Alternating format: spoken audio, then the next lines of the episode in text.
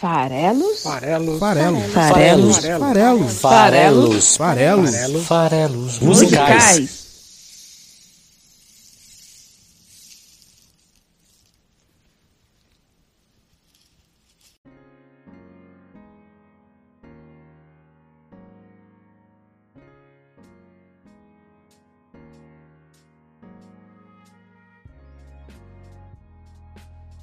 Fala aí, você que gosta de música. Meu nome é Paulo Farelos e esse aqui é o Farelos Musicais, o seu podcast de interpretação de letras de música toda quinta-feira aqui no site esfarelado.com.br.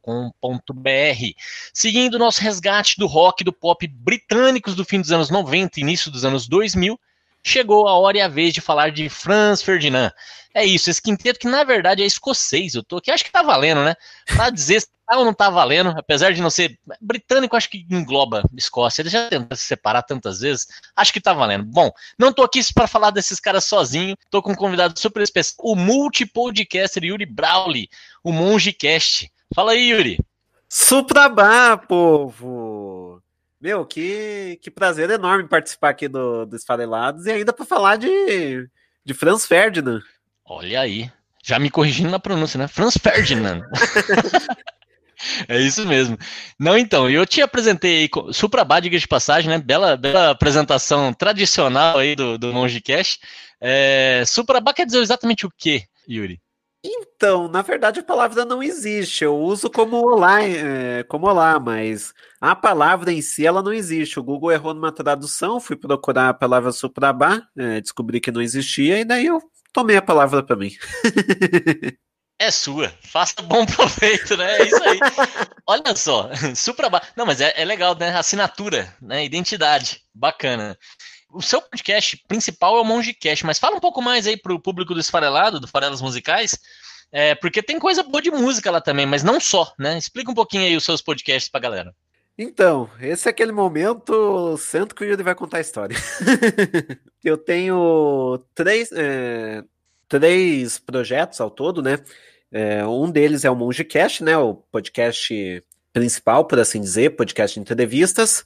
Só nele são quatro programas, que é o Mongecast, de entrevistas, né? Entrevistas produtores de conteúdo mil, podcasters, músicos, escritores e afins. Aí eu tenho Transcendendo, que é sobre temas variados. Eu escolho um tema por, por mês, né? Busco os convidados e daí a gente trata sobre, sobre esse tema em questão. Tenho Indicações Mosteiro, que é para é, indicar, né? Podcasts, livros e afins. E daí, o quarto podcast ele vai vem a ser o meu segundo projeto, que é o Rock no Pinheiro. O Rock no Pinheiro ele é um, uma, uma é, como eu posso dizer, como se fosse um portal nas redes sociais, né? Para falar sobre o rock em Curitiba e região metropolitana. Então a gente tá no Instagram, no Facebook, no Twitter, e daí lá a gente fala sobre o rock aqui por Curitiba e região metropolitana. E daí, chegando no meu terceiro projeto, que é o o que te meteu, né? Que é um podcast futebolístico, tem live todos os domingos, todos os domingos, às 8 horas da noite, no, no YouTube, para falar sobre o futebol, é, tudo o que aconteceu na semana no futebol. Muito bom, olha aí. É, é, curioso que a gente tem uma certa convergência de temas, né? É bacana isso, porque a gente começou recentemente, para quem gosta de futebol, além de acompanhar o que te meteu aí do, do nosso convidado, temos também o Mesa Redonda de Bar, toda segunda-feira lá no canal do YouTube do Esfarelado. A gente fala de música aqui toda quinta-feira no podcast. E é, eu enxergo o Farelos Musicais, Yuri, como uma grande curadoria, no fundo, né? Ele é, tenta ser bastante eclético, tenta falar de, de um pouco de todos os estilos, é, justamente para que as pessoas possam, sei lá, se identificar com um, um, artista que já gosta, vir aqui, conhecer o programa, mas depois se, se resolver ouvir outros programas, é quase certo que a pessoa vai se deparar com coisas que ela não conhece, que ela não ouviu ainda, e pode ser uma forma de apresentar também. Então, é uma espécie aí de Indicações, no seu caso do Mosteiro, nossa aqui indicações esfareladas, toda quinta-feira. Bom, segue a gente, aproveitando, né? Segue a gente aí, estamos no, já falei do, do canal do, do YouTube, mas estamos também no Facebook, no Twitter, arroba o Esfarelado, no Instagram, no nome do site, esfarelado com.br e segue o programa, o podcast no Spotify. Tem o um lá também, segue eles por lá. Quando tem convidado, quem escolhe a música é ele. Se começa a mim, eu confesso para você que eu provavelmente não teria escolhido a música que você escolheu para falar do Franz Ferdinand. É, provavelmente eu ia pegar algo do primeiro álbum, Mas você fez uma escolha aí, é, eu não sei se é não convencional ou não, mas você vai explicar, Yuri, por que vamos falar hoje de Fresh Strawberries? Explica para mim. Então, Fresh Strawberries é a minha música favorita do Franz Ferdinand. E, por sinal, o quarto álbum, né, ele tem um nome gigantesco, né, High, High Words, High Folds, High Action, se eu não confundir a ordem da, das palavras, é, tá mais ou menos por aí. ele é o ele é o meu álbum preferido do Franz Ferdinand. Então, tipo, quando eu, é, quando eu comecei a ouvir o Franz Ferdinand foi mais ou menos no lançamento do, do álbum. Ele veio a ser lançado um pouquinho depois. É, aí eu ouvi esse, esse álbum de cabo a rabo, é, fiquei meses e meses em sequência, praticamente só ouvindo esse, esse álbum, né? Ouvi outras coisas, mas tipo, é, é, todos os dias eu tava praticamente ouvindo esse álbum. E daí, a Fresh Strawberries, ela me conquistou muito pela letra, é, que, que ela, para mim, ela é muito intimista, ela é, chega a ser até um pouco, mostrar um pouco mais maduro do, um lado mais maduro do Franz Ferdinand, para mim. É fato, é fato. Não, e que bacana que tem essa conexão emocional. E, e, é isso mesmo, né? Talvez seja essa a explicação. Você começou a ouvir por aí. Eu comecei a ouvir do primeiro álbum, eu sou mais velho, né? Então eu já, já ouvia lá desde o lançamento, desde o primeiro álbum. A época que eu estava escutando, inclusive, Libertines, eles chegaram mais ou menos juntos aqui no Brasil, né? Nessa época, em 2002, 2004, esse, esse período, né? De dois anos, que esse, teve esse boom aí. É, tava ouvindo bastante Coldplay também nessa época, mas os primeiros trabalhos, e, e, nada a ver com o que faz né, o Franz Ferdinand e o, e o Libertines que eu trouxe no episódio internacional anterior. É, bom, legal, então é, é, relação, conexão afetiva com o álbum e gosta muito da letra e a gente aqui vai falar de letra, mas como é de praxe, antes de a gente falar sobre a letra e analisar verso a verso, né, estrofe a estrofe, a gente vai falar um pouquinho sobre a banda. Eu até tinha feito, né? Aqui não é um Mongecast, então eu não estou te entrevistando. Se eu tivesse feito a entrevista, talvez eu te perguntar. talvez eu fosse te perguntar. É, será que você tem alguma ligação com a numerologia? Porque você escolheu, olha só que coincidência. A música, ela é a quinta faixa dessa banda que é um quinteto. E esse. É, e até hoje ela lançou cinco álbuns de estúdio. Eu falei, cara, tem a ver com numerologia, só pode. Mas não, né? Obviamente, que é só uma brincadeira. Eu acho que. De, é, é idiotices à parte, vamos lá, vamos falar um pouquinho da banda. Por que, que a banda se chama Franz Ferdinand? Você sabe, Yuri? Então, é, momento histórico, né? Foi por causa do principal é, do, do cara que motivou a Primeira Guerra, né? Com a sua morte, por assim dizer. É, exatamente, o arquiduque austríaco Franz Ferdinand, que foi morto e com isso desencadeou, né? A partir dali os eventos que desencadearam a Primeira Grande Guerra Mundial ali no, no início do, do século passado, né? É, mas é, tem uma curiosidade interessante aí sobre isso. É, tinha um cavalo de corrida lá na, na Escócia que se chamava Arqueduque Ferdinand, em homenagem ao, ao Arqueduque Franz Ferdinand, né, o, o, a figura ilustre que faleceu. É, e eles gostavam muito do cavalo. Olha só que coincidência. que, que, curiosidade, na verdade, né? A ideia, a ideia do nome da banda surgiu, ela ia se chamar, inclusive, Arquiduque Ferdinand, em homenagem ao cavalo. Mas depois eles acharam melhor é, trocar por Franz Ferdinand, porque tinha a questão da repetição do F, ficava mais sonoro, né? Então foi uma questão muito mais de, de, de como soava. Mas é por conta do cavalo. É, é curiosidades malucas da banda. É, a banda se formou em 2002 em Glasgow, capital da, da Escócia. É, os membros fundadores são o Alex Capranos, que é o, o vocalista e o guitarrista, o Nick McCarty, guitarrista, o Bob Hardy, baixo, o Paul Thompson, bateria e percussão. É, ele só virou um quinteto, como eu citei só quatro nomes até agora, né? Numa formação clássica de rock aí. Mas depois, com a entrada do tecladista e guitarrista Julian Corey. É, a banda não, uh, diferentemente de várias outras bandas aí de rock na história, teve poucas trocas de membros. Né? A única troca de, de dessa formação original foi recente, em 2017. Teve uma substituição com a saída do McCarthy para a entrada do Dino Bardot. Porque o McCarthy eu acho que encheu o saco um pouco, né? Sabe aquela fase em que você fala, putz, eu quero cuidar da família, né? Larga a mão, cuidar de outros, de outros projetos pessoais. E a banda, inclusive, diz que a vaga dele, na verdade, ainda é dele, assim que ele quiser voltar, não foi nenhuma ruptura muito é, severa, brigas, nem nada disso. A banda, quando começou, né, eles se formaram em 2002, o primeiro álbum é, foi lançado somente em 2004.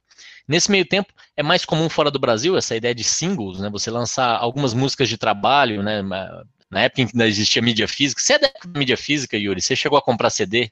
Nossa, eu eu compro, é, eu compro até hoje, na verdade, é, da, principalmente da, das bandas que eu acabo, eu acabo encontrando, né, aqui em Curitiba. Eu, é, eu acompanho muito o rock aqui em Curitiba, região metropolitana, e daí eu acabo é, comprando muito discos deles. Então, até hoje eu ainda uso mídia física e eu ainda tenho um, um radinho ali para tocar os CDs da, das bandas. Muito legal. É, eu ia, né? Eu sou bem mais velho aí, eu sou da época da fita cassete, né? Eu comecei a ouvir minhas músicas na fita cassete, depois vinil tinha bastante. Meu pai tinha coleção de vinis, de vinis, né? Muito, muito bonita, que eu herdei, inclusive, quando ele faleceu. E fui, né, da a minha fase adulta foi de comprar muito CD, né? Já era uma, já, já participei daquela virada e comprei muito CD. Ia na loja escutar e tudo mais. Hoje eu ainda tenho CDs, ainda compro CDs aí parecido com você, quando vou em show em geral eu acabo comprando é, os CDs ali da banda e tal. Mas muito mais para ter. É curioso, né? Porque eu acho muito mais prático ouvir no streaming. E hoje tá tudo no streaming, né? Então, às vezes, eu compro e nem tiro da, da plásticozinho, né? Consigo ouvir sem. é curioso. Mas nessa época aí, 2002, 2004, período em que eles estavam lançando as, os singles, né, ainda na mídia física, para começar a fazer ali, tentar emplacar uma música na rádio, né, começar a divulgar um pouco o seu trabalho, eles lançaram essa que talvez é a música mais conhecida da banda, que é o Take Me Out, em forma de single. É, chamou muita atenção no começo ali. Eles lançaram o primeiro single de verdade, não foi Take Me Out, foi Dark Pleasure, que também faz parte do primeiro álbum. O primeiro álbum esse lançado em 2004 com o nome da banda, né, Franz Ferdinand. E aí, esses dois singles fizeram bastante sucesso. Né? Os dois singles chamaram bastante atenção, é, lá no Reino Unido, principalmente, e a, a, revista NME, que eu citei ali no episódio passado também, que cobre muita cena musical global, mas principalmente britânica, fez né, a, a, menção à banda como uma das grandes destaques ali da, naquele período. Eles ganharam com esse primeiro álbum o Brit Awards, o prêmio lá da música britânica, tiveram indicação ao Grammy, né, como melhor álbum esse álbum Franz Fernando I. Então, quer dizer, já foi aquela. É, eu acho até que coloca um baita peso em cima da, da costa da, das costas da, da, banda, quando você estoura logo no primeiro álbum, depois vem o que, que eu vou fazer a partir de agora, né? Aquela preocupação, como é que eu faço para produzir algo que vai ser tão bom quanto? E aí é, sempre cai até naquela tentação de se repetir, mas artisticamente o que é mais interessante é quando a, busca, a, a banda tenta se reinventar, né? Enfim, cada um escolhe o seu caminho. É, e em 2004 então, tivemos esse primeiro álbum amplamente premiado, fez bastante sucesso. Ele já estreou, por conta dos singles, o álbum já estreou no número 3 da parada britânica, quando ele chegou. É, e aos poucos ele também começou a chamar atenção fora de lá. É, vendeu um milhão de cópias nos Estados Unidos, é, rapidamente. Subiu nas paradas de lá também.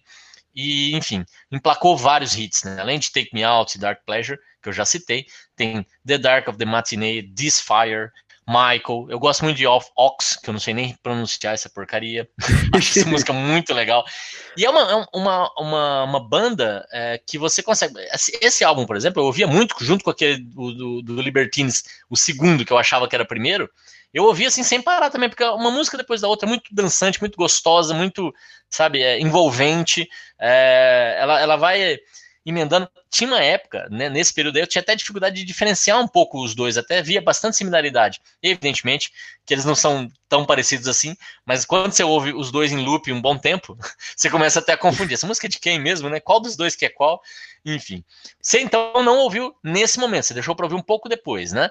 Você começou a. Vamos chegar então, vou, vou continuar aqui a trajetória. Então eles lançaram em 2004 esse álbum, a gente vai chegar no álbum de onde tem a música de hoje, né? O Fresh Strawberries, que é o quarto álbum da banda. O segundo álbum veio meio que em seguida, quando a, como a banda fez muito sucesso no lançamento, é, eles já começaram a produzir o seu segundo álbum, que é o You Could Have It So Much Better, que foi lançado no ano seguinte, 2005. Esse já estreou no primeiro lugar da parada, refletindo um pouco a expectativa do público, queria mais Franz Ferdinand, né, queria ouvir mais e conhecer mais e tal. É, nos Estados Unidos também estreou bem colocado, em oitavo lugar nas paradas americanas. A crítica também recebeu bem, mesmo diante de comparações com o primeiro álbum, que é natural. E ele vendeu bem, de novo. É, o primeiro álbum vendeu demais, né? 4 milhões de cópias.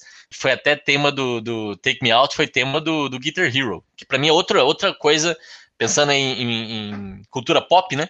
que é bem legal de ressaltar, né? Muita gente tomou conhecimento de várias músicas é, por conta do Guitar Hero, né? Jogando, né? E, então é, a música acabou logo no primeiro álbum sendo levada lá pro joguinho que também estava começando na época. Foi uma, uma, bela, uma bela parceria.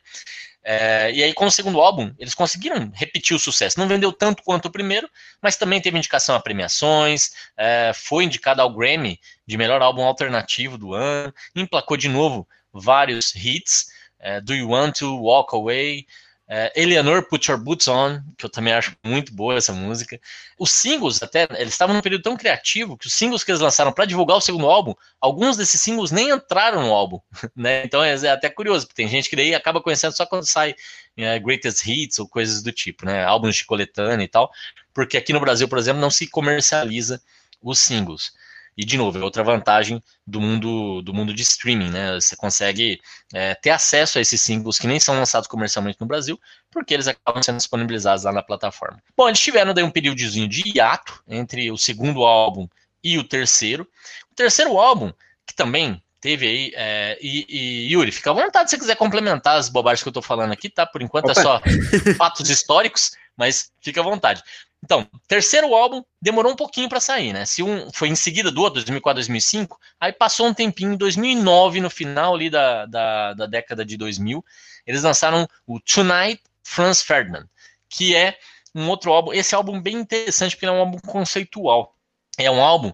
Eles começaram a perceber que a musicalidade deles funcionava bem em pista de dança. Foi uma coisa que eles sempre também quiseram um pouco de é, viver a vida, né? Valorizar um pouco o carpedinho, eu adoro esse tema, né? E a banda eu acho que representa bem isso. E essa música, esse, desculpa, esse álbum, Tonight Franz Ferdinand, que é o terceiro álbum deles, conta um pouco a história de uma noitada, sabe? É, se você encadeia as músicas, elas estão contando mais ou menos essa história, desde ali do, da, dos preparativos, digamos assim, do esquenta, até a noite seguinte, a manhã seguinte, né? É, se você reparar ali a sequência das músicas, elas vão, ter, vão contar um pouco essa história. É, e é interessante porque também eles começaram a se, a, a se preparar mais para serem tocados não só nas rádios, mas também nos clubes de dança. Era um objetivo e eles alcançaram esse objetivo. Esse álbum foi amplamente remixado. Vários DJs famosos fizeram versões de músicas. Eles foram regravados por muita gente. Essas músicas. Chegou até a produzir um segundo álbum chamado Covers AP, é, onde tiveram versões das músicas do Tonight Franz Ferdinand feitas por é, gente como Peaches, Debbie Harry, LCD Sound System, que curiosamente eu trouxe aqui no Farol das Musicais no episódio 92, com a canção Dance Yourself Clean. Eles fizeram é, uma versão para é, Live Alone deste álbum, do terceiro álbum. Eu gosto muito desse álbum porque é, é muito legal quando você consegue. É, eu acho que isso se perdeu um pouco com, com o fim da mídia física da forma como era, né, com a importância que tinha, que era você pensar a sequência das músicas. Hoje em dia os artistas não tem mais tanta preocupação com isso, né? Porque eles não sabem mais em que ordem, a não ser nos próprios shows onde eles definem isso. É, mas os álbuns antes eram muito pensados para você ter uma sequência que conta uma história também, né? Das, além das músicas individualmente poderem ter esse papel de contar uma história, muitas vezes você tinha o álbum todo pensado para contar uma história até mais, mais ampla. E isso era muito rico, né? Isso se perdeu um pouco. Concorda, Yuri? Você manja disso? Você curte isso, essa história de álbum contando história? Curto pra caramba. Inclusive, é... dois detalhes. Primeiro que o... a minha segunda música favorita tá nesse álbum, que é do meu clipe favorito, que é Can't Stop Feeling. O modo como o clipe é construído é maravilhoso. E sobre álbum conceitual, curto pra caramba. Inclusive, é, no Muse, um dos álbuns mais por assim dizer, controversos, embora seja muito bom do, do Muses, é o Drones, que é um álbum conceitual, e ele também é o meu favorito do, do, do, uh, do Muse. Então, álbum conceitual que vai contando uma história do, do início ao fim, eu acho maravilhoso. É, exatamente, porque é, vai acrescentando camadas de interpretação, ou seja, vai permitindo que o artista tenha mais e mais formas de se expressar, né? A música é uma forma de se expressar, mas você consegue adicionar outras que se complementam. Isso é muito rico, dá mais repertório para o artista. Eu acho isso realmente é, super bacana quando acontece, quando é bem feito. Você citou Muse, deixa eu aproveitar para fazer um alto jabá. Temos aí o episódio 76 com a música Apocalipse Please e lá o episódio 24 com a canção Knights of Kidonia. Então, duas, dois episódios de Muse para quem curte. Bela citação aí do nosso convidado Yuri. Enfim, esse álbum, é, que eu estava até citando, né, começa com a canção Ulisses. a primeira música do Tonight Franz Ferdinand, que diz o quê? Come on, let's get high, né? É o refrão da música, né? É isso que eu falei, é o esquenta. Você tá com a galera falando, ah, hoje vai dar, né? Hoje vai ser loucura. Em seguida vem Turn It On, né? Vamos ligar pau na máquina. Depois vem Know You Girl, Send Him Away. E vai indo até Catherine Kiss Me, que é a que encerra a banda. É bem legal, depois dá uma olhada. É, é, isso não foi uma sacada minha, tá? Eu tô falando aqui que é, é porque eu vi isso, na verdade, numa entrevista da galera falando que tinha essa intenção. Então, é mais aí, não, é, não tem nenhum mérito meu em perceber isso. Eles que contaram que tem essa história, né, de Tonight Franz Ferdinand é, é esse álbum que conta essa história aí. E aí a gente chega a 2013, onde foi o ano do lançamento do quarto álbum da banda, Right Thoughts, Right Words, Right Action. Álbum no qual consta Fresh Strawberries, a música que a gente vai analisar daqui a pouquinho. Também tem Right Action, Evil Eye, que são os singles que eles usaram para. Fresh Strawberries também foi lançado como single, não foi o primeiro single, mas também foi lançado como single. Teve Bullets também. Nesse álbum tem uma parte bem legal que eles convidaram a galera do Hot Chip. Você curte Hot Chip? Eu gosto bastante de Hot Chip. É um duo de, de eletrônica. É, foi o, o Alexis Taylor e o Joe Goddard, que são do Hot Chip, foram convidados para produzir o álbum. É, e, além deles dois, o que é legal, na verdade, é que eles não tiveram um produtor para o álbum todo, eles tiveram produtores por faixas ou por algumas faixas. E é legal porque daí você tem muito mais cabeça pensando no som que você vai, você vai trazer, né? É, teve, por exemplo, o Bjorn Itling, que é do Peter, Bjorn and John, que também estava fazendo um baita sucesso aí no começo da década atual. É, eles também convidaram para fazer produção.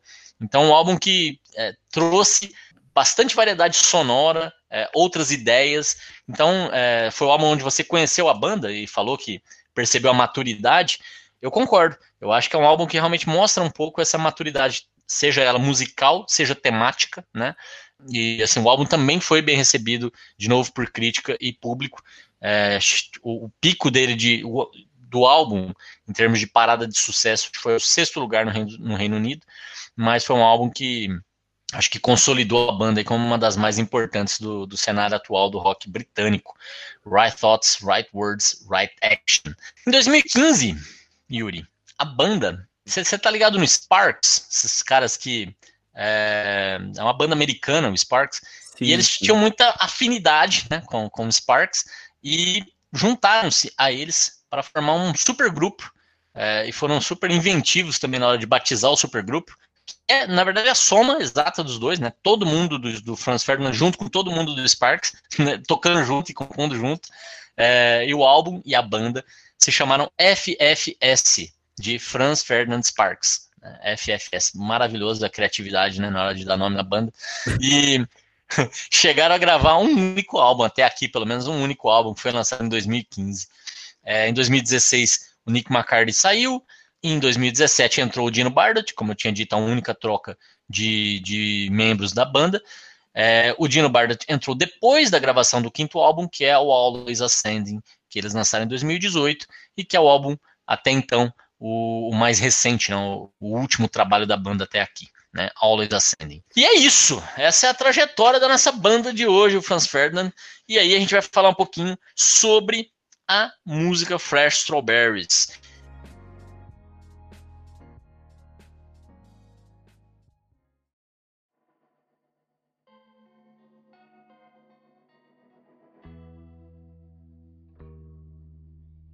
Yuri, vamos falar um pouquinho da música. Agora sim está livre para falar. Por que Fresh Strawberries te marca tanto? Por que ela é tão importante para você?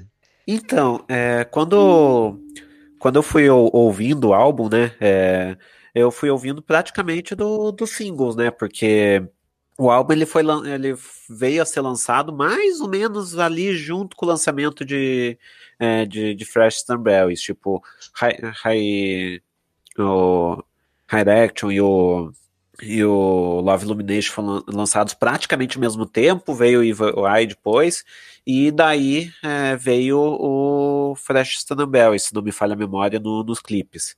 E daí eu, eu, fui ouvindo, né, e tal, é, os outros três músicas me, me conquistaram pra caramba, mas quando chegou o Fresh Stanbell, tipo, tem uma vibe tão introspectiva, que nem eu falo, né, pra, é, uma, uma vibe tão para dentro, tão é, emocional até, que acaba conquistando. Tipo, é, é, ela vem como, como quem não quer nada, tipo, é, vem bem de levinho, vai, é, vai se animando, é, se animando dentro do, do que dá para se chamar de se animando dentro da música. E daí, é, quando eu olho o clipe, tipo, tudo em preto e branco, bem, é, como é que posso dizer, bem é bem, é bem, é bem, é bem casando mesmo com a música, bem. É, ou, você imaginando. Criando tipo, essa ah, atmosfera, né? Pra, isso. Pra, pra embalar a letra, né? É. Isso, do quanto que é do. É, indo, indo da letra, então, tipo, do quanto que a gente, é, nós somos os, os, morangos frescos, que eles vão, é, vão, vão se apodrecendo com o passar do tempo e do quão é, do, do qual até seria importante a gente ter alguma coisa para acreditar e tal, e do, qual, da modo, do modo como isso vai sendo construído dentro da, da música e do clipe. É, eu acho isso sensacional da banda. Bacana. E é legal que você está citando aqui o clipe, né? A gente é uma geração, eu pelo menos sou, acho que você também, que você mais no YouTube, eu mais na MTV na época, né? Mas Isso. que aprendeu a consumir é, muito música junto com a ideia do vídeo, né? É, então você tem mesmo mais uma, uma forma de contar a história, e aí muitas vezes a letra não faz muito sentido com o vídeo e você fica buscando significados. Às vezes é totalmente. É, é, o vídeo está tá só, é, digamos, repassando as ideias principais ali, martelando as ideias principais que a letra está transmitindo. Às vezes é uma outra abordagem em cima da letra, uma interpretação em cima da letra. Eu acho isso muito legal, né? Quando, quando você tem esse, eu até ficava triste quando a música que eu gostava, do álbum que eu gostava, não tinha um videoclipe, né? Eu falava, poxa, não vou fazer clipe da, da, da, música que eu curto, né? Pra ter esse, esse apoio. E tem muita gente que conheceu músicas através dos clipes, né? Eu mesmo, eu conheci muito artista que eu gosto demais hoje em dia, primeiro num clipe, né? Assistindo lá é, os programas da MTV e falando, nossa, que legal, né? Eu gostei dessa música, aí você procurava saber mais da banda e tal. E eu percebi pelo que você tá, da forma que você está contando aqui, você falou a sequência dos clipes. Então parece-me que também você também estava tendo mais contato pelos clipes primeiro. É isso mesmo? Isso. É, a banda tipo, é, é eu passei a, é, deixa eu até é, eu acho que eles estavam no Lollapalooza de 2013 mesmo, que daí eu acompanhei pelo Multishow, e daí foi a partir daí que eu passei a gostar do Franz Ferdinand. Eles lançaram um álbum alguns meses depois. E daí, quando eu passei a acompanhar a banda, praticamente veio esses clipes em sequência e foi a partir daí que eu, que eu fui acompanhando. Daí, junto com, eh, junto com o, o, o álbum, né, eu fui conhecendo as, as outras músicas da banda. Daí eu fui passando a conhecer mais ela. Mas o meu foco, o meu foco naquele, eh, naquele 2013 foi mais a, é, foi mais o álbum e os clipes que eles vieram vindo. E meu, foi um clipe melhor que o outro na, na época. Bacana. Bom, teve uma entrevista do Capranos para a NME, né, a, revista britânica lá que cobre a cena local.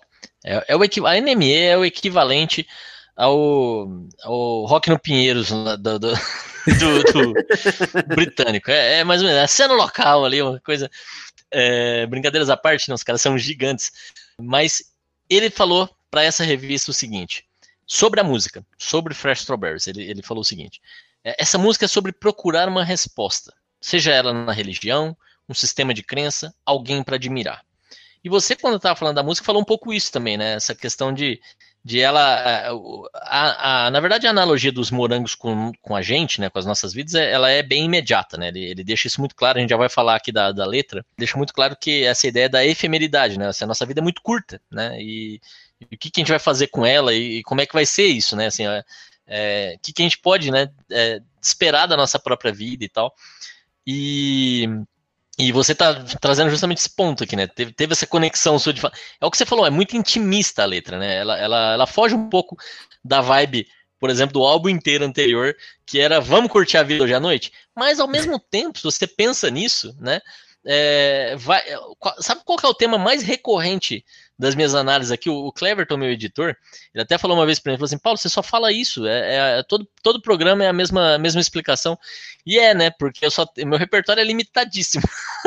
a, minha, a minha aventura, na verdade, é encontrar músicas que falem sobre Carpe Diem, por exemplo, né, essa questão de viver o presente, é, né, de dar é, é, essa analogia de que a nossa vida, no fundo, é isso, né, é é o período entre, a, entre a, o nascimento e a morte, né? E o que, que você vai fazer com isso? É isso que a gente dá o nome de vida, né? É essa dádiva que a gente tem de. de... Mas assim, quando você para para pensar que, que, que você só vive o presente, o Renato Russo, nosso querido, já, já falava disso, né? Você precisa amar as pessoas como se não houvesse amanhã, porque na verdade não há, né? No sentido de que só existe o presente, né? Amanhã vai ser hoje de novo, né? é, e, e Carpe Diem, essa ideia de que você tem que aproveitar cada segundo e você pode repensar a sua vida agora. Nada te impede de, de tomar outras decisões e de, de, viver uma vida completamente diferente se você quiser. Nada te impede, a não ser, a não ser é, as suas responsabilidades que você mesmo assumiu, as consequências do que você vai fazer que te impedem, ou os planos futuros que você já traçou e que você não quer abrir mão. Mas se você quiser realmente abrir mão, se você quiser mudar é, é, tudo que te levou até aqui, nada te impede, você é livre para começar outra vida agora, se você quiser. Mas você tem que fazer isso já, né? É, é, no hoje. Não adianta você esperar o futuro chegar num determinado momento e tal. E nem adianta ficar olhando para tudo que você já fez e, e se remoendo. É, o passado é aquela analogia do retrovisor do carro, né? Você tem que estar muito atento para onde você está indo mas você tem um retrovisor para olhar um pouquinho o que, que já passou, para você ficar atento também, o que pode vir te, te perseguir do passado, mas assim, as decisões que você toma são agora, frear agora, acelerar agora, enfim. Tô aqui filosofando, Yuri, porque para mim Dessa vez eu não escolhi a música, então tô muito à vontade para falar de Carpe Diem. Você que escolheu a música, não tem nada a ver com isso, mas eu vou falar de Carpe Diem aqui de novo, né? Que coisa. É, que é essa ideia de vamos é, dar dar sentido à, à, nossa existência, né? Buscar um propósito para a nossa existência. Eu acho que é um pouco essa a ideia da música e o Capranos nessa entrevista falou disso, né? Procurar uma resposta, religião, sistema de crença, pessoas que você admira, que você queira seguir, né? Como propósitos ali que você vai buscar, né? Coisas que você quer realizar. É, então, eu vou falar um pouquinho da letra para a gente analisar aí trecho a trecho, beleza? Opa, show de bola. Então vamos lá. Fresh Strawberries, do quarto álbum do Franz Ferdinand, começa da seguinte maneira. We are fresh strawberries, fresh burst of red strawberries, ripe, turning riper in the bowl. We will soon be rotten, we will all be forgotten, half remember rumors of the old. Isso aqui são os 30 primeiros segundos da música, tá? A gente já vai ouvir esse trechinho, mas numa tradução livre aqui seria algo como: Nós somos morangos frescos, uma fresca explosão de morangos vermelhos, maduros, ficando mais maduros ainda na tigela. Nós, em breve, estaremos podres. Seremos esquecidos, parcialmente lembrados como parte do passado. Mais ou menos isso. E aqui, esse trecho inicial, é, me parece muito direto mesmo, né? Essa analogia de que quando ele diz nós somos, né? Aí ele está falando um pouco da gente, quem está ouvindo, quem está cantando, nós, né? É, é, nesse caso aqui, nós, eles e a gente, todos nós, os seres humanos, nós seremos esquecidos. E é verdade, né? É, é, a gente dura, dura quanto tempo? De, de, quem a gente vai estar tá falando? Será que vamos estar tá falando do Paulo Farelos e do Yuri Monjikesh daqui a 300 anos? Seremos esquecidos. 300 eu estou sendo super generoso com a gente, né? Daqui a 10 anos? daqui a um ano? Não sei. Enfim, é, a gente será esquecido, todos nós, né? Em, em, alguma escala. A gente vai apodrecer, ou seja, a nossa vida ela é curta, ela é breve. É, então, por mais que a gente hoje seja suculento, né? É, vermelhos morangos, né? Aqueles acabados de colher, a gente está ficando mais maduro, a gente está ficando mais, mais, é, mais ainda maduro quando está colocado na tigela. Já fui colhido, né? Já já já estou na fase adulta, já estou no final da minha vida, né? Em algum momento eu vou estar tá até podre, eu vou estar tá morto. Então, é, para mim essa, essa primeira parte está falando justamente disso, comparando aí morangos suculentos em que a gente tem realmente uma vida muito curta para o morango, né? É, com a nossa vida. Eu acho que é um pouco essa pegada. Concorda, Yuri? O que, que você diz aí a respeito desse primeiro trecho? Com certeza, tipo, a, é, que nem você falou, a identificação já tá rápida ali, de por que, que o nome da música é Fresh Stannabells, tipo, a nossa tendência a, a produzir. Tem até um, um, documentário, eu quero ver se eu, se eu consigo achar, né, eu vi no, uh, na sala de aula uma vez, que é assim, tipo, é, é uma foto de uma, de uma mulher e daí ele a pessoa entrevista a, a, a, pessoa entrevista a filha dessa mulher, a neta dessa mulher e a bisneta dessa mulher. E daí o que que eles acham? Tipo, a, a, a filha, tipo, tem lembranças muito vivas, fala e fala e fala e fala sobre essa pessoa. A neta, ela já, tipo, tem alguma coisa, ah, a gente ia lá, né, de vez em quando e tal, ela, ela enfim, ela, a gente ia ver ela e tal, final de semana e pá. Já eram lembranças mais esporádicas. Quando chegava na bisneta, ela nunca tinha visto a, a, a bisavó. Então daí chega na, na hora de tipo, tá, quem que é essa mulher da foto? Ah, eu sei que é minha bisavó, né? Mas sei lá, tipo, nunca vi ela e tal, e pela essa foto dá até um pouquinho de medo, na verdade. Então, tipo, uhum. do modo como que com o passar do tempo nós, nós vamos sendo esquecidos, tipo, e o que que a gente faz do nosso presente para tipo, tá, ok, se lá na frente é, a gente vai ser esquecido e tal, o que que a gente faz agora. E acho que isso entra até no próximo trecho da Fast Bears. Perfeito. Vamos ouvir então esse trechinho agora. É, e a gente já volta aqui para falar do trecho seguinte. We are fresh strawberries, fresh best of red strawberries, ripe turning riper in the bowl. We will soon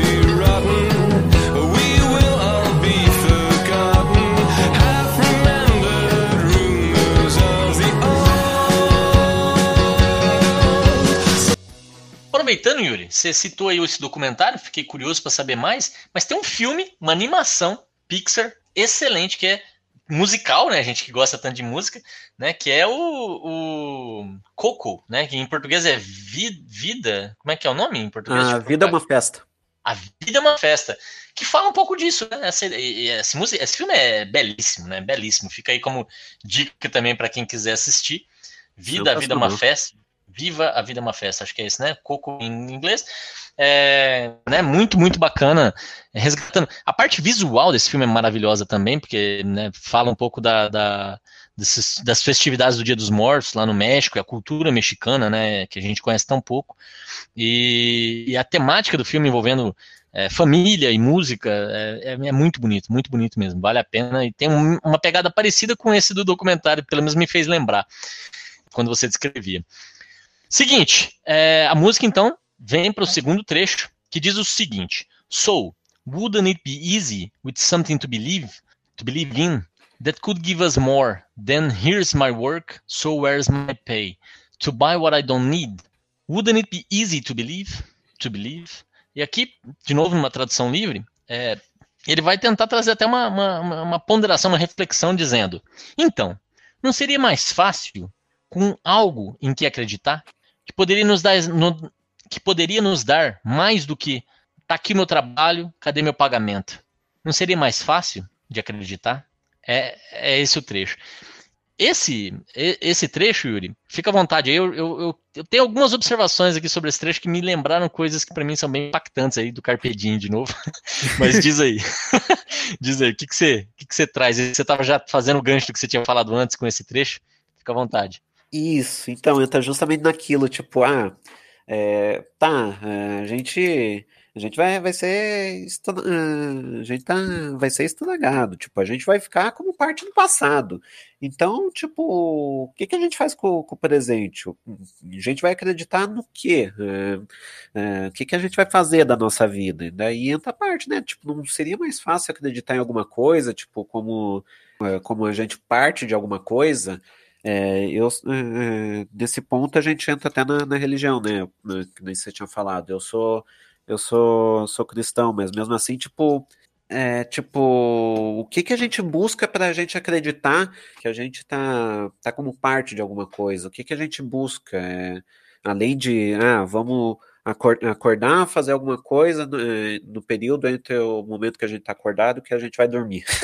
Então, Exato. tipo, entra justamente nisso. O que, que é, é, não seria mais fácil ter alguma coisa para acreditar? Tipo, sei lá, alguma coisa?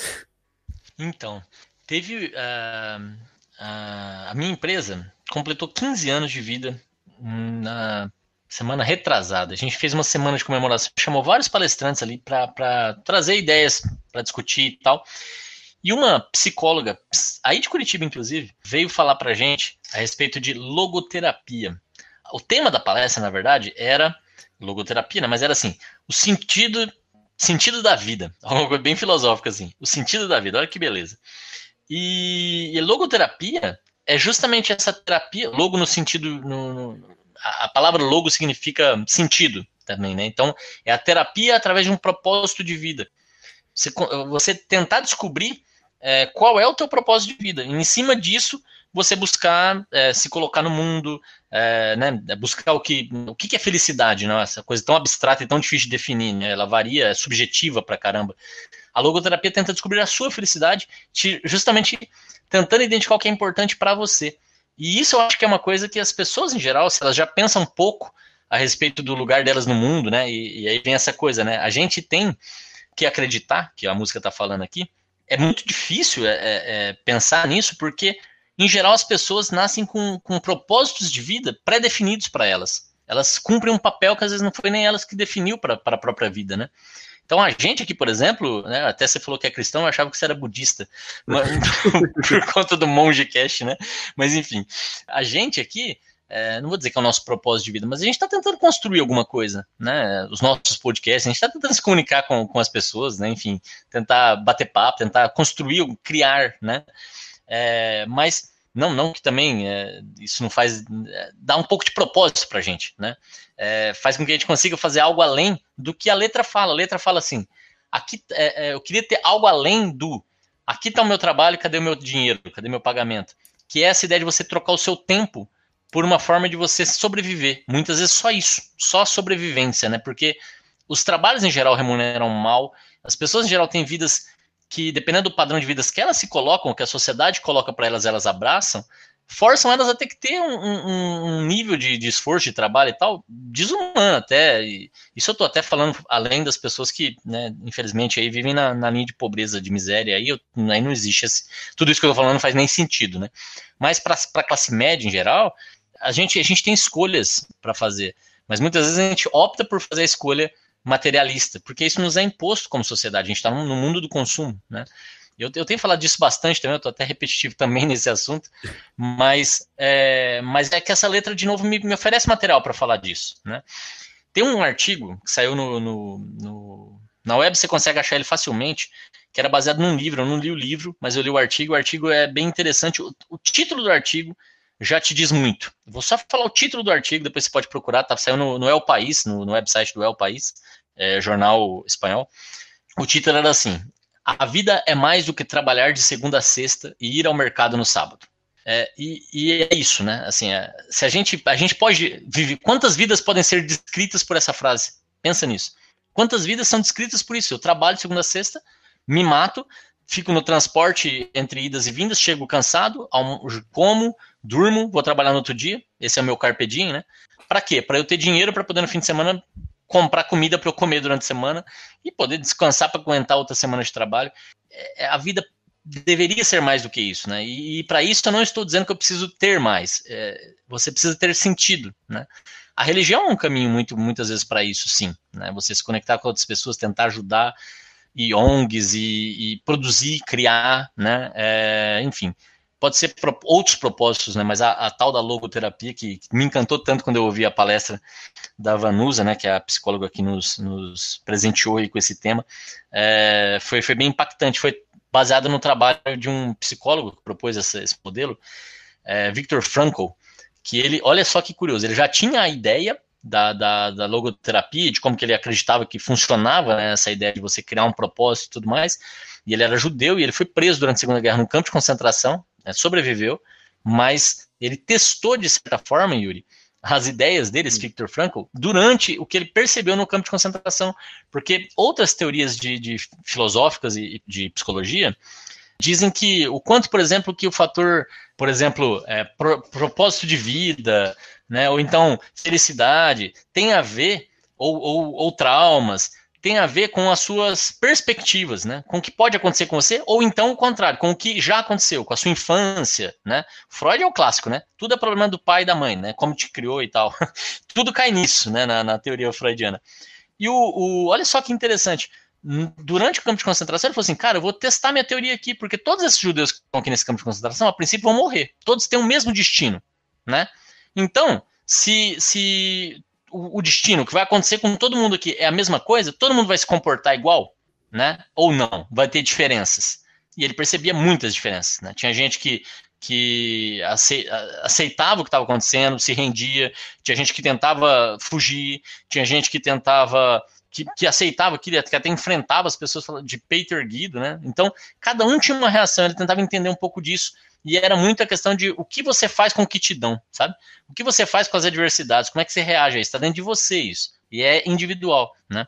E você consegue construir. É, é, enfim, tô falando demais aqui, né? Mas essa música me fez lembrar de novo de logoterapia, me fez lembrar dessa, dessa temática bem interessante que é não seria mais fácil a gente poder acreditar em alguma coisa? Isso é muito poderoso quando a gente acredita em alguma coisa. A gente tem um motivo para acordar de manhã e para fazer as coisas que a gente faz, né? Esse motivo vai além de poder subsistir, é, sobreviver, né? Quando isso acontece, quando você tem um propósito, acho que seja ele na religião ou qualquer outra coisa, é, é mais fácil quando você acredita, que é o que a música está falando. E aí vai além do trocar trabalho por dinheiro, né? É, é bem isso para mim que está sendo dito aqui. Eu gostei demais desse trecho. Para mim, ele é um material muito bacana para essas reflexões.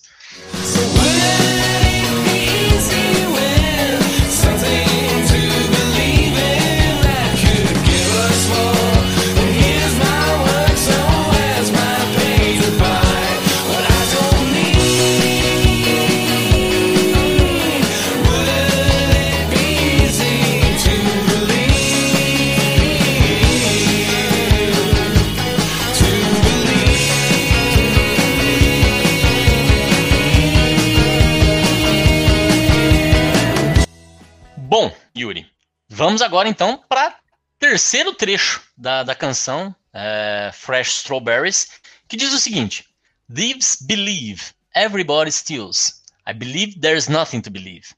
But I love the manual, the instruction manual. Oh, liars swear that they never lie. Aqui numa tradução livre aqui de novo quer dizer algo como: Os ladrões acreditam que todo mundo rouba. Eu acredito que não há nada para acreditar. Mas eu amo o manual. O manual de instruções. Ah, mentirosos juram que nunca mentem. O que você acha desse trecho? Meu, esse é o trecho mais profundo. Vamos lá. É, quando, quando a gente pega uh, essa letra, tipo, de como que ela vai, uh, ela vai, vai sendo construída, as camadas, tipo, tá, primeiro trecho, é, vamos partir do ponto que a gente não, é, que, que, a gente está padecendo, que a gente vai ser lembrado como parte do passado. Segundo, tá, o que, que a gente faz com isso? Tá, a gente, é, a gente é, tem alguma coisa para acreditar. Então, tipo, baseado no fato que a gente vai apodrecer em algum momento, a gente tem que, a gente tem que acreditar em alguma coisa para fazer durante esse tempo que a gente está apodrecendo. E daí a gente chega na terceira parte, que é assim, tá, o que, que as pessoas estão fazendo para acreditar nisso? Os ladrões, os ladrões acreditam que é, é, todo, é, todo mundo rouba. Tipo, tá, os, os ladrões acreditam, baseado até nesse fato de que, ah, é, por, é, por a gente precisar de dinheiro para para a gente se mover, tipo, para, é, enfim, para a gente ter o necessário para comprar as coisas para a gente, os ladrões roubam. E daí, é, e daí ele fala, né, mas eu acredito, não tem nada para acreditar. É, não, não, meio que não faz sentido essa lógica. E dá, mas ele ama o manual, o manual de instruções, tipo, vá, é, traba, é, vá, trabalhe, volte para casa, durma, vá, trabalhe, volte para casa, durma, acorda, vá, e é uma coisa bem, como é que posso dizer? É bem como não, se fosse tutorial um de como viver. Isso, bem no tutorial. E daí os mentirosos juram que nunca mentem, né? Tipo, tá, é, a gente está se baseando tudo nisso para acreditar em alguma coisa, mas tá, realmente tem alguma coisa para acreditar no meio disso tudo ou a gente só está inventando coisas para a gente botar nesse meio tempo que a gente está vivendo? É, é, é, interessante mesmo. Eu também acho esse trecho o mais profundo, o mais complexo, né, em termos de mensagem aqui. É menos direto, digamos assim. Os outros dois são muito diretos, né, no que ele está dizendo. Aqui, aqui tem mais margem para interpretação. Mas olha que interessante. Ele começa com uma ideia assim: é, do, dois adjetivos pejorativos, né? É, ladrões, né? É, ladrão nem é, nem é adjetivo, na verdade, né? Ladrão é, é, um substantivo, né? O nome de alguém que faz uma coisa, mas é uma coisa errada, né? Ladrão rouba. Então ele começa com ladrões. Depois ele fala mentirosos. Cara, a mesma ideia, né? Pessoas que mentem. Mentira também não é uma coisa legal. Então ele estava usando aí, digamos, defeitos da humanidade, mas para usar a, a seguinte construção nas duas, nos dois casos ladrões acreditam que todo mundo rouba e mentirosos juram que, todo, que eles nunca mentem. Ou seja, eles mentem ali nessa frase, né? É, então, se o mentiroso diz que ele nunca mente, ele está mentindo, né?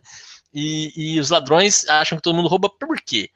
Porque a gente tem uma ótima habilidade em é, menosprezar, de certa forma, os nossos defeitos, né? Essa é um pouco, para mim, um pouco, essa, é, é, a estrutura remete um pouco a isso.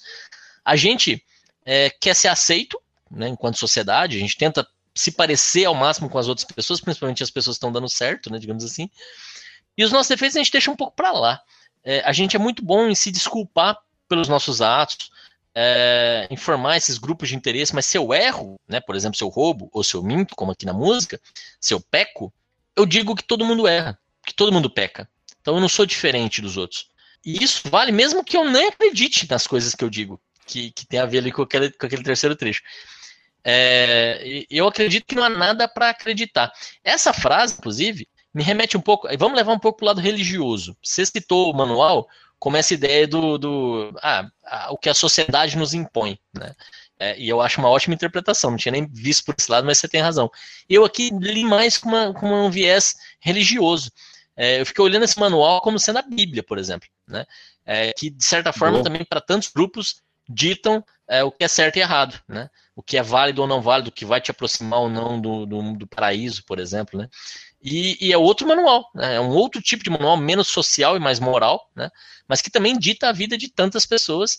E quando ele diz eu acredito que não há nada para acreditar, me, me, nessa, nesse viés religioso que eu estava vendo, me deu uma interpretação até de ateísmo. Né? E o que é interessante, né, de, eu acredito que não há nada para acreditar, é, é, é, uma frase que um ateísta iria abraçar, né? Com certeza. Porém, o ateísmo hoje em dia já é religião para tantos, né?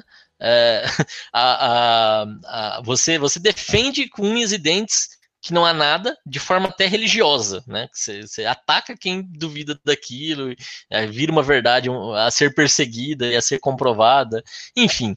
É, então, eu acho realmente complexo esse trecho, é, não, não é tão claro que como é que ele está se conectando ao, ao, restante, mas vejo muito o que você falou fazendo muito sentido para mim também, essa ideia de que é, a gente tá recebendo um manual, seja ele com viés mais moral ou um viés mais prático, mais de, de, de sobrevivência mesmo, nesse, de, de, comportamento. Esse manual de instruções nos diz como viver, mas no fim das contas, é, ninguém sabe de nada, não, não dá para ter certeza, e, e os defeitos são é, repetidos por todos, né? É, eu erro, mas todo mundo erra. Acho que isso, isso me parece muito claro, que os ladrões acreditam que todo mundo rouba.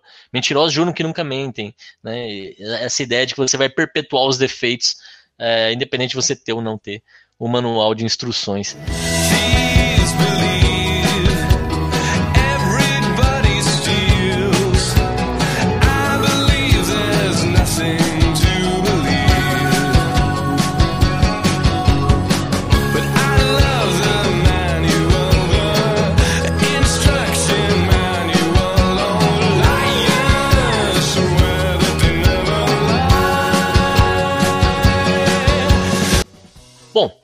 Em seguida, depois do, do trecho do manual de instruções, é, a música vem resgatando a ideia de que wouldn't it be easy with something to believe in that could give us more than here's my here's my ears, so now they're gone. It's time for me to live. Wouldn't it be easy to believe? É, aquele, ele, esse trecho vai até mais ou menos 2 minutos e 5 segundos, tá? É, e, e, em termos de, de ideias, ele tem várias repetições de ideias, né? Então, ele diz algo como: não seria fácil com algo em que acreditar? Isso poderia nos dar mais. Só que agora, se antes ele fez a troca de tempo de trabalho por, por dinheiro, que foi a troca que ele fez ali antes, agora ele vai falar do apodrecimento. Essa é um pouco a minha analogia. Ele vai falar agora aqui, ó.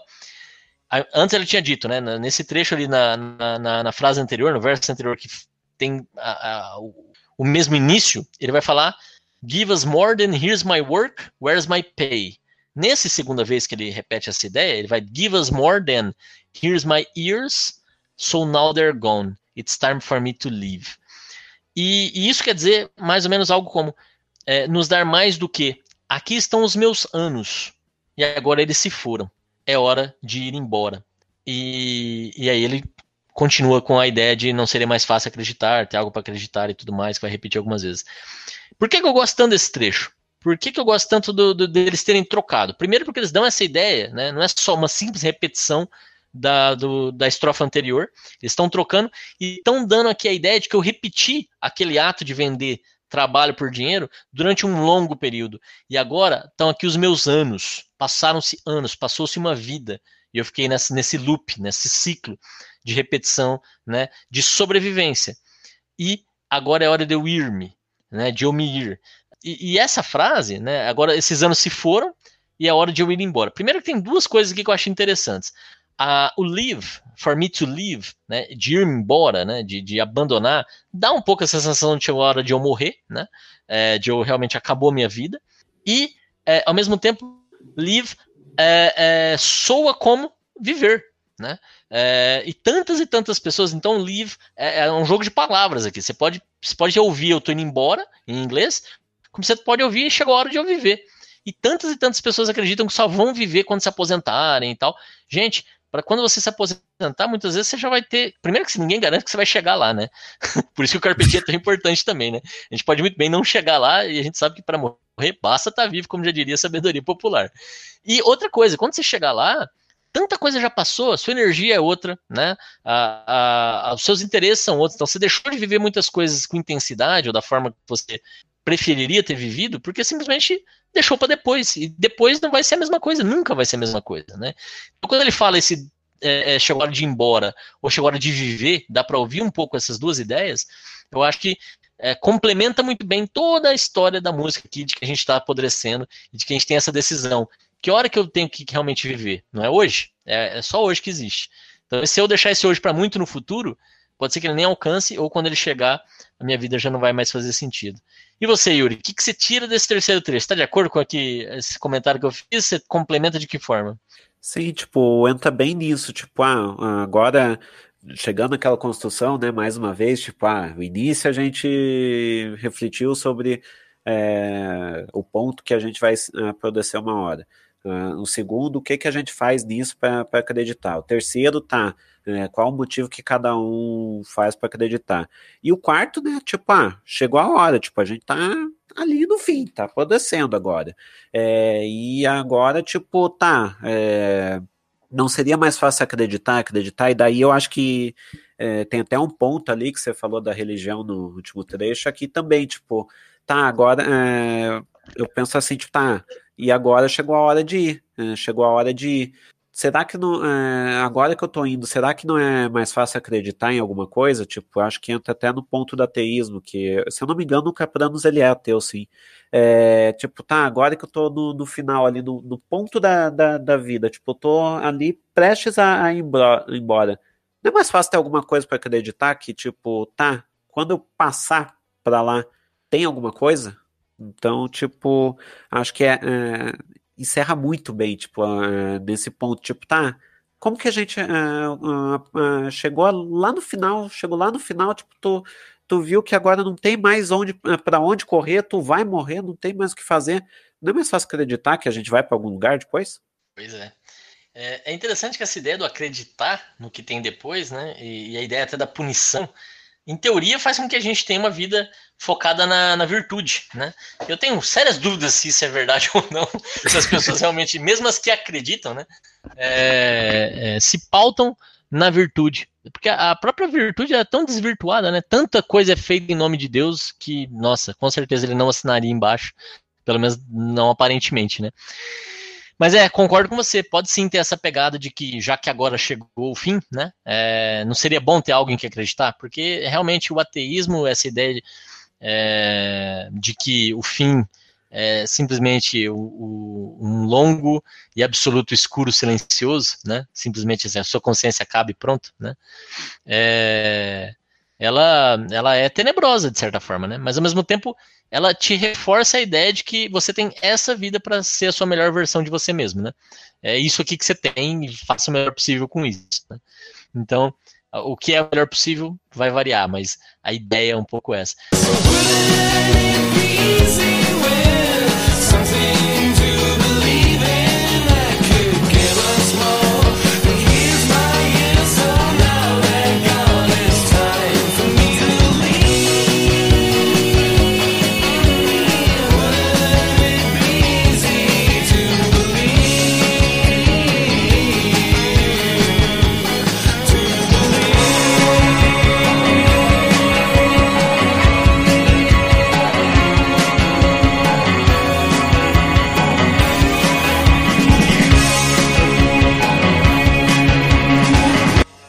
Interessante. E a música vai repetir agora na, na, na, parte final. Tem mais aí uns 20, 20 segundinhos, viu, Cleber? Que a gente nem precisa tocar. E depois vai vir o último trecho que resgata todas as ideias, mas aí traz um elemento novo em termos de letra, que é a incerteza. Olha só como é que a música vai se encerrar.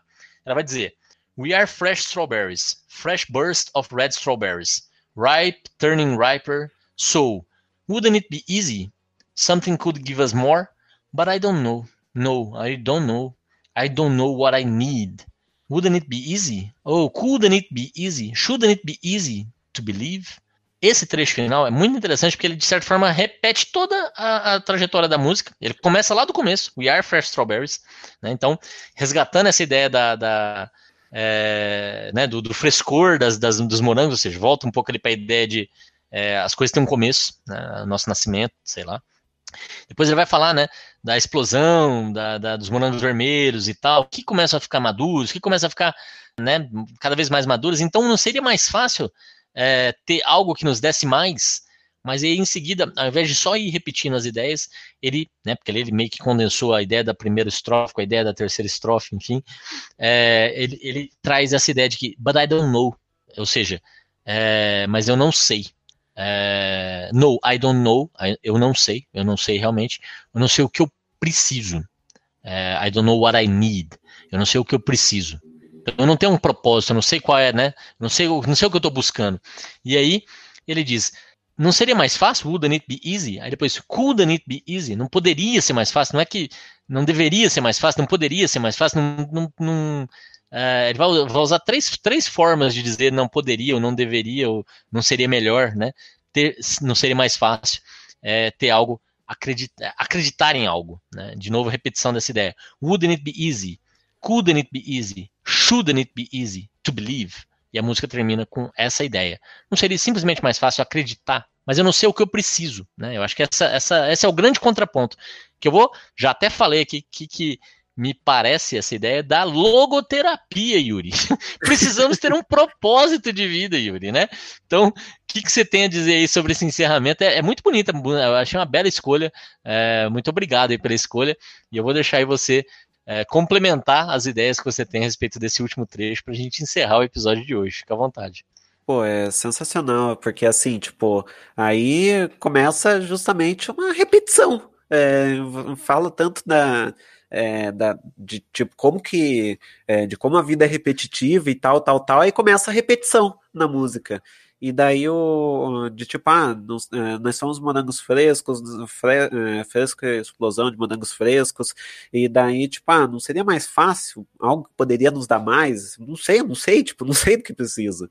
E, aliás, ali no finalzinho, tipo, esse último trecho é até interessante, porque na letra, na, na música, o Capranos fala, would be easy? Tipo, não seria mais fácil? Daí ele hum, é, dá uma.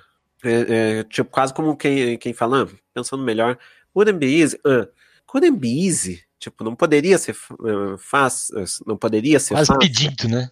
Quase é. pedindo, né? Não poderia, putz, né? É. É. E daí, tipo, ele para pra pensar de novo, tipo, couldn't be easy? Hum, uh, couldn't, uh, would be easy, melhor dizendo, no início? Hum, couldn't, couldn't be easy? Hum, should be easy, tipo, não deveria ser fácil, tipo, é, quase como dizendo, tipo, tá, não, não seria nem poderia, não deveria ser fácil esse troço. E, aliás, ah, sobre a repetição, queria até é, linkar com o clipe, que, aliás, eu recomendo, né, é, dar uma olhadinha no YouTube, que lá é justamente a repetição no clipe, que é assim, o Capranos, ele vai andando para lá e para cá, Enquanto isso, o Bob Hard, o, Nick McCarthy, o Paul, o Paul Thompson, eles estão fazendo cada uma coisa, repetindo toda hora. O Caprano está andando para lá e para cá toda hora. O Bob Hard, por exemplo, ele está brincando com a cadeira, de, é, ele está se balançando com a cadeira, né, ficando só na, nas pernas de trás, batendo na parede toda hora. O, o acho que é o Nick McCarthy que ele ele ele tá brincando com, com o isqueiro de acender a mão, é, brincando com a. de acender o isqueiro e ficar com a mão em cima, e daí apaga, acendendo e apagando, acendendo e apagando. E o Paul Thompson ele fica com. Ele, ele bota um, ele bota um sonrisal é, na, na água e daí ele fica ele fica mexendo aquilo. Até que chega um momento que, tipo, de tanto repetir, é, é, essa repetição começa a dar um. começa a ficar. começa a gerar algum mal para eles. Por exemplo, Bob Hard, de tanto ele, ele ficar se batendo na cadeira, vai. A, a parede de madeira vai caindo serragem em cima dele. O, o Nick, de tanto ele ficar brincando com o isqueiro na mão, é, ele, a, mão dele derrete. Vira, é, daí bota uma mão de cera, derrete. E o Paul Thompson, tipo, fica aquele negócio lá de, é, da, da água fervendo e tal, e uma hora para de ferver, fica brilhando aquilo em, em luz e tal, e, é, e acaba, tipo. É, e o Capranos fica andando para lá e para cá, e, e, da, e daí acaba o clipe. E e é interessante essa ideia da repetição que também chega ali no clipe. Muito bom, muito bom. Fato, né? É, são, são bem duas formas de contar a mesma história, essa história que tantos de nós vivemos aí. Vamos sair fora desse laço, vamos quebrar esse ciclo, vamos tentar encontrar o nosso propósito para a gente poder responder se seria mais fácil. Quando a gente tiver a resposta, ela será mais fácil. Obrigado, Yuri, pela participação. E, galera, estamos aqui de volta na semana que vem, toda quinta-feira, um novo podcast Farelas Musicais para vocês. Valeu, um grande abraço e até lá. Falou!